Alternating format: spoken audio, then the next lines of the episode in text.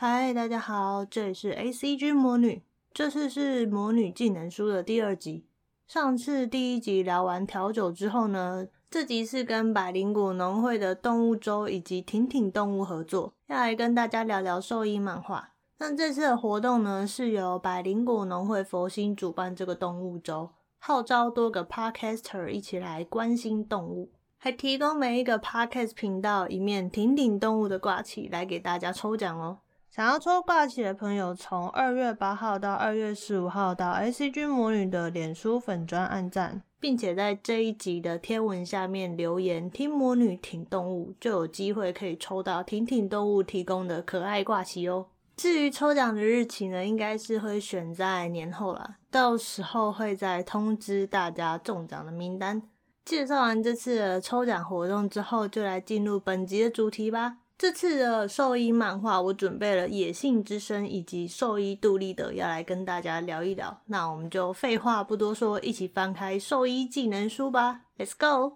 野性之声》是藤崎圣人老师从二零零三年连载到二零零八年的作品，那总共有二十七本的单行本。主要是在描述拥有绝对音感的主角，盐村铁生在 RED 这个兽医组织里面热血救助动物生命的故事。基本上，它每一话都会伴随一个动物的病例，还有一点点的故事主线。主要都是在讲野生动物或者是动物园的那种大型动物比较多。前二十集都还蛮好看的，那二十集之后呢，就开始有一点点潦草跟崩坏，感觉有点虎头蛇尾啦，就。出现一些很神奇的剧情，让大家有点看不太下去，想说我到底看了什么，就有一点点可惜。那这部作品呢，曾经有被翻拍成真人的电视剧过，只是他做到第三集的时候，就发生了协助拍摄的那个动物园里面的长颈鹿，在拍完没多久之后，就相继的衰弱死亡。所以在这个没有办法确认长颈鹿的猝死跟摄影是否有关的情况之下呢，制作团队就决定先终止这一个电视剧的制作。那至于为什么会没有动画呢？我翻了一下资料，里面有看到，他其实作者自己曾经在书里面有说过，他就是因为没有赞助商的关系，所以他没有办法做成动画。然后另外也有人说，可能是因为内容偏太专业的关系吧，可能大家就不会买单，所以就没有做成动画了。那虽然《野性之声》它没有被做成动画，但是主角铁生以及他的狗狗，还有他的护士，倒是有在《烘焙王》的动画中客串出场过。我猜是因为藤崎老师，还有《烘焙王》的桥口隆治老师，以及《魔法少年贾修》的雷巨成老师，他们彼此是朋友，而且又同时都是在周刊少年 Sunday 里面连载，所以。他们彼此就会让各自的作品里面暗藏一些其他部漫画的彩蛋，像是《野性之声》里面有另外一个主角叫做领刀医生，那他在漫画里面常常会手持着一本漫画在那边看，那他看的那个漫画就是《烘焙王》，这算是一个小小的彩蛋吧，我自己觉得蛮好笑的。这种状况可能只能用物以类聚来形容啊，因为三位老师的作品其实都走那种热血搞笑的风格。像是第五、第六集的第四十一到四十二话，虽然叫做恋爱战争，但是它是一个 蛮搞笑的故事。这一话的起因呢，是因为铁生这个工作狂，因为他太热爱兽医工作了，结果自己就累到倒下。那他的搭档领刀医生实在是看不下去，就联手铁生的护士叫赖能，一起把铁生拖去冲绳度假潜水。结果在冲绳那边就遇到铁生的青梅竹马宝生，还有宝生的朋友。那他们在出海潜水的时候啊，宝生跟铁生就是在船上帮忙顾船，宝生的朋友还有领刀医生跟赖人，他们就是下海去潜水。结果他们就遇到有人开快艇撞到那个浮魟鱼，那热血的铁生就立刻跳下去去救那个浮魟鱼嘛。然后刚好宝生在前一天才问朋友说：“哎呀，怎么要帮鱼类开刀之类的，就这当下刚好立刻现学现卖，又是用水管去抽海水帮助福红宇呼吸，又把自己所有的衣服都沾湿，然后铺在福红宇的身上来帮助他保湿，协助铁生帮福红宇治疗伤口这样子。因为保生啊，他其实 always 是暗恋的状态，然后铁生又很神经大条，所以他完全没有感受到保生对他的爱意。然后保生暗恋就算了，他还会担心。那个赖能护士会把铁生抢走，自己会比不过赖能之类的，所以保生协助铁生救福红宇的那个画面就蛮纯情又搞笑的。然后同时你在看这部漫画的时候，就可以学到一些知识，像这一话就是主要是在讲鱼类的医疗知识嘛。其实还有顺带介绍潜水时的一些症状，像比如说潜水浮症。我觉得这大概就是野性之声的魅力所在，就是可以让你在轻松搞笑的剧情之中，又可以增加很多微知识。而另一部要跟大家推荐的作品，就是由夏绿原作，然后由竹山青老师负责作画的《兽医杜立德》，从二零零一年开始连载到二零一四年，总共有二十本的单行本。那目前呢，在台湾它的中文版只有翻译到第十二集而已，后面的十三集到二十集都都没有中文版，所以有兴趣的朋友可能只能看日文的原文版本了。那另外，兽医杜立德在二零一零年的时候有拍成真人版的日剧。而主讲毒舌的鸟取医生，则是由小栗旬来饰演。哎，他真的很适合这类型的角色，就是有兴趣的可以去找那部日剧来看一下。兽医杜立德的画风跟故事内容就是比较偏写实派的，是以宠物医疗啊、外来生物以及兽医诊所的相关议题为主。主角鸟取医生的性格就跟怪医黑杰克一样，有点机车，有点冷血，不是一个讨喜的人物。常常会有饲主抱着宠物来求诊，之后鸟取医生一开口，可能就是好几十万或好几百万的日元，那让人家觉得他很势利。但仔细去思考之后，就会发现其实他是站在一个最中间客观的角度来处理事情的。而且我觉得他反而是利用这种吓死人的高价来让饲主意识到说，真正的问题是在于自己以及自己的家人，让人家有一种。当头棒喝的感觉吧，也让饲主更加体认到自己要对动物要负的那些责任，不仅止于就是动物基本的吃喝拉撒尿而已。因为其实动物它们的感受是比人类更灵敏跟直觉的，所以饲主其实要用适用于他们本能的方式来训练跟相处。这样讲好像有点抽象哦，那我用作品里面的两个故事来解释好了。第一个故事就是第二集第四话的怪病的元凶。这个病例呢，是在说古田先生他们家的斗牛梗泰利，他的皮肤一直在脱毛，然后甚至最后皮肤有点溃烂。那因为一直医不好，又找不到原因，所以古田先生就抱着泰利来找鸟取医生。然后一开始去给鸟取医生看的时候，鸟取医生就想说啊，不然测一下他的过敏源好了。后来才知道说，其实泰利生病的原因是来自于他有压力的关系。一般人可能会想说，狗狗怎么会有压力？它压力是来自于哪里？那在这个故事里面，泰利他的压力就是因为古田先生常常吵架。那古田先生会觉得说自己的儿子就是还是个小孩子，还需要受到父母的保护，甚至觉得自己的小孩去兼职当木工师傅是非常没有出息的一件事，就是要好好的念书啊，才能出人头地。但其实古田先生的儿子他是有自己的想法跟打算的，因为他从小就是看着爸爸当一个非常厉害的木工师傅，所以他心中其实蛮蛮敬佩他爸爸，所以也想要当一个厉害的木工师傅。但可惜他爸就是一直教他要好好的念书之类的。那古田先生的儿子他为了想要实现他心中的梦想，所以他就。跑去兼职学一些新时代木工技术，想要成为一个一流的木工师傅。那因为他们两个人常常吵架的情况之下呢，他们家的那只斗牛梗泰利就因为常常不知道该听谁的话，所以就产生了压力。那有压力的状况之下，也连带的让 泰利的免疫力下降了。我这边跟大家分享一个小知识，因为狗狗它是群居动物，所以在群居动物里面一定会有所谓的领袖，在狗领袖的带领之下去觅食或者是生活。假设这两个饲主双方吵架的话，其实是很容易让狗狗混乱，不知道要听谁的话的。那这种时候就会对狗狗来讲是一个压力，就有点像是你在职场里面会有派系斗争一样，就是可能有 A 派跟 B 派，那他们两个可能常常吵架，那手下的人可能就会因为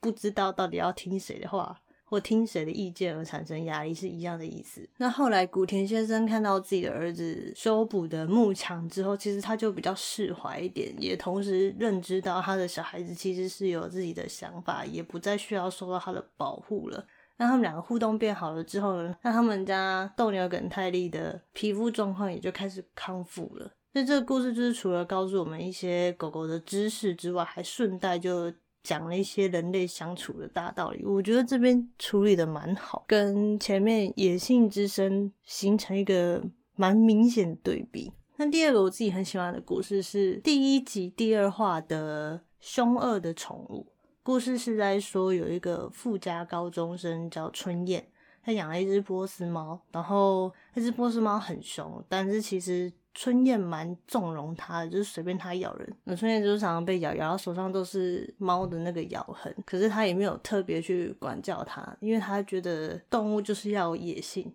不可以被人类驯服。这样，结果有一次就是他养的那只波斯猫去袭击了隔壁家的小孩嘛，那对方当然就是跑来理论啊。那春燕就很害怕，所以他就抱着他们家的波斯猫。跑去鸟取医生那边避风头。那一开始其实鸟取医生是不太想要收留他，觉得很麻烦。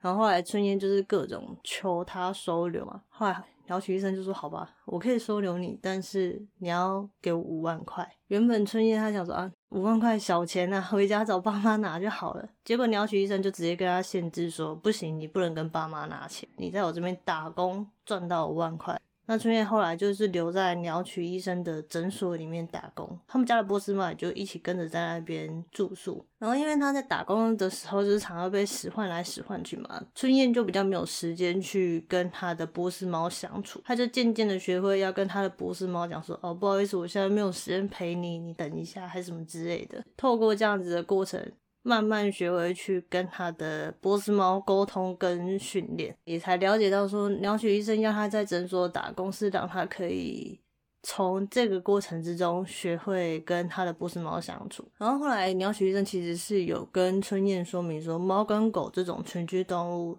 前面我们有讲说他们就是群居的嘛，那一定会推一个领袖，那他们其实会有所谓的领袖症候群，也就是说，一般通常大家在家里呢。你们家的猫或你们家的狗，其实在心中会帮所有的家人做一个排名，然后看说哪一个是领袖，然后自己会被排在哪一阶，哪一阶是比自己阶级更下面的。那这种时候，假设你们家的猫或你们家的狗觉得它是最高阶的时候，它就会很容易把自己的主人视为手下，然后来满足自己各式的要求。那如果主人本身的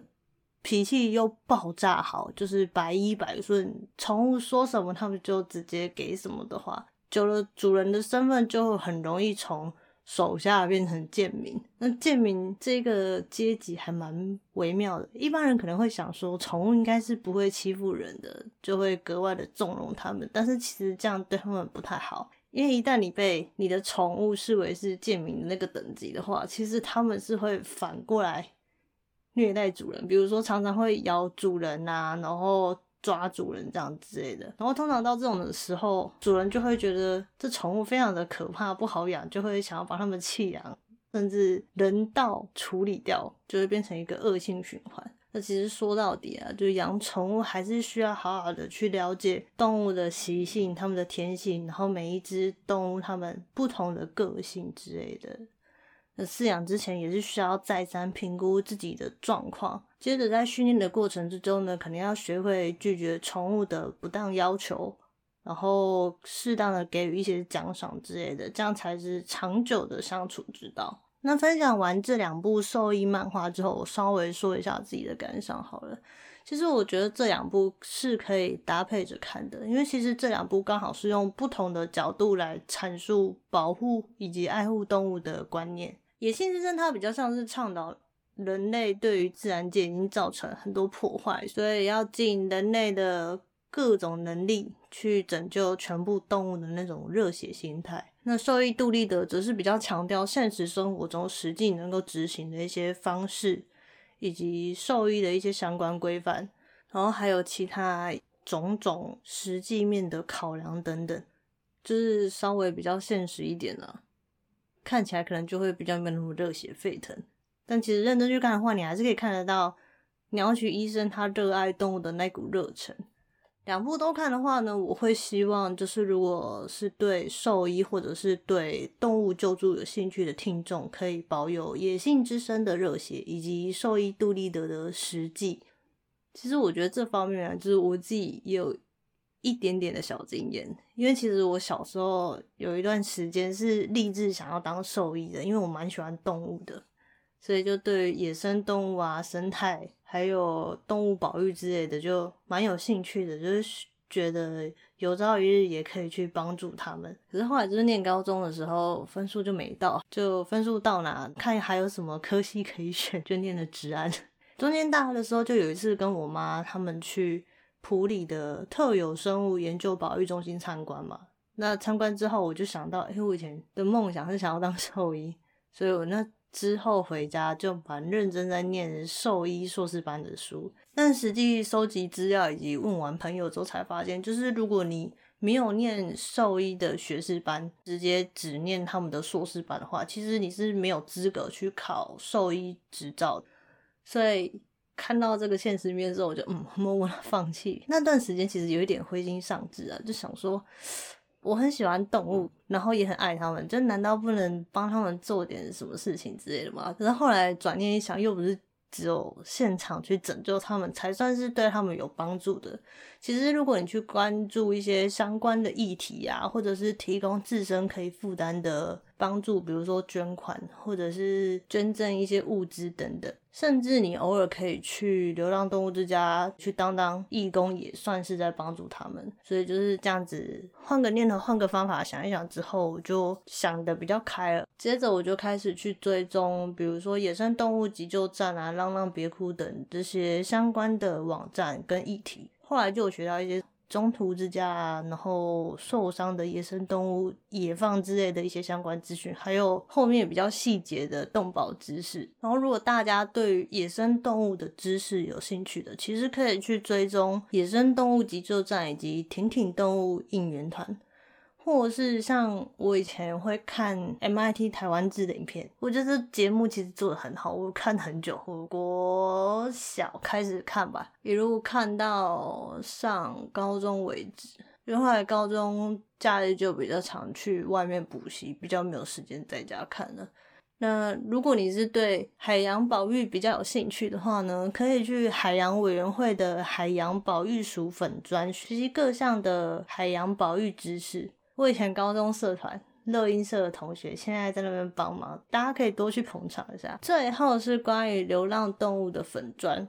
我自己主要都是看浪浪别哭啦，因为以前大学的时候蛮想要领养猫咪的，可是因为租屋处就一直不太方便，而且那时候自己还是学生，上学的钱以及生活费都还是靠我家里的人在供应，就觉得条件没有那么好的情况之下。就没办法提供猫咪他们一个比较好的环境，所以就一直忍。可是就是会一直去关注相关的资讯，然后了解我当下可以给哪一些帮助之类的。所以以前大学大概就是只有小小捐过一点点钱这样子而已。那浪浪别哭呢，其实是一间整合咖啡厅的中途之家。那其实中途之家呢，因为他要收留很多猫猫跟狗狗，就代认领的猫猫跟狗狗嘛，所以他们的花费其实蛮高的。那只单靠募款的话，可能帮助有限，所以整合咖啡厅，增加一些收入来抵掉照顾这些猫猫跟狗狗的支出。我自己是上次跟我弟跟我妹去台北的时候。有去现场排过队，可是因为要等很久，所以就没有去成功了。通常浪浪别哭的粉砖上面都会 po 很多待认养的猫狗资讯。那认养之前呢，也是尽量好好评估一下自己自身的状况。那想要认养猫狗的人呢，就可以实际去他们的粉砖看看哦。最后来到 Q&A 时间。最近会有人去我 FB 粉专，在置顶贴文下面留言，我觉得好感动哦。其中有多一个是黄世化，他留言说有很多运动类的相关知识都是透过看漫画学习的，像是斗球儿弹平、灌篮高手、光速蒙面侠、足球小将翼、排球少年、飙速宅男等等。然后他还说他最近正在看，然后他还说他最近正在看。魔女技能书的第一集就是《王牌酒保》，我天啊，好感动啊！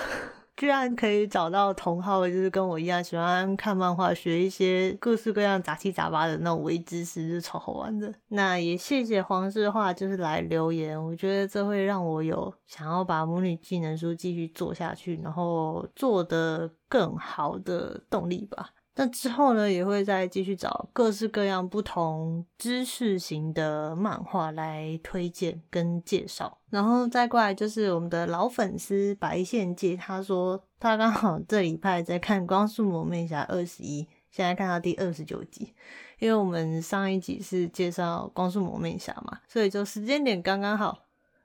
他在看，然后我刚好就介绍了这样。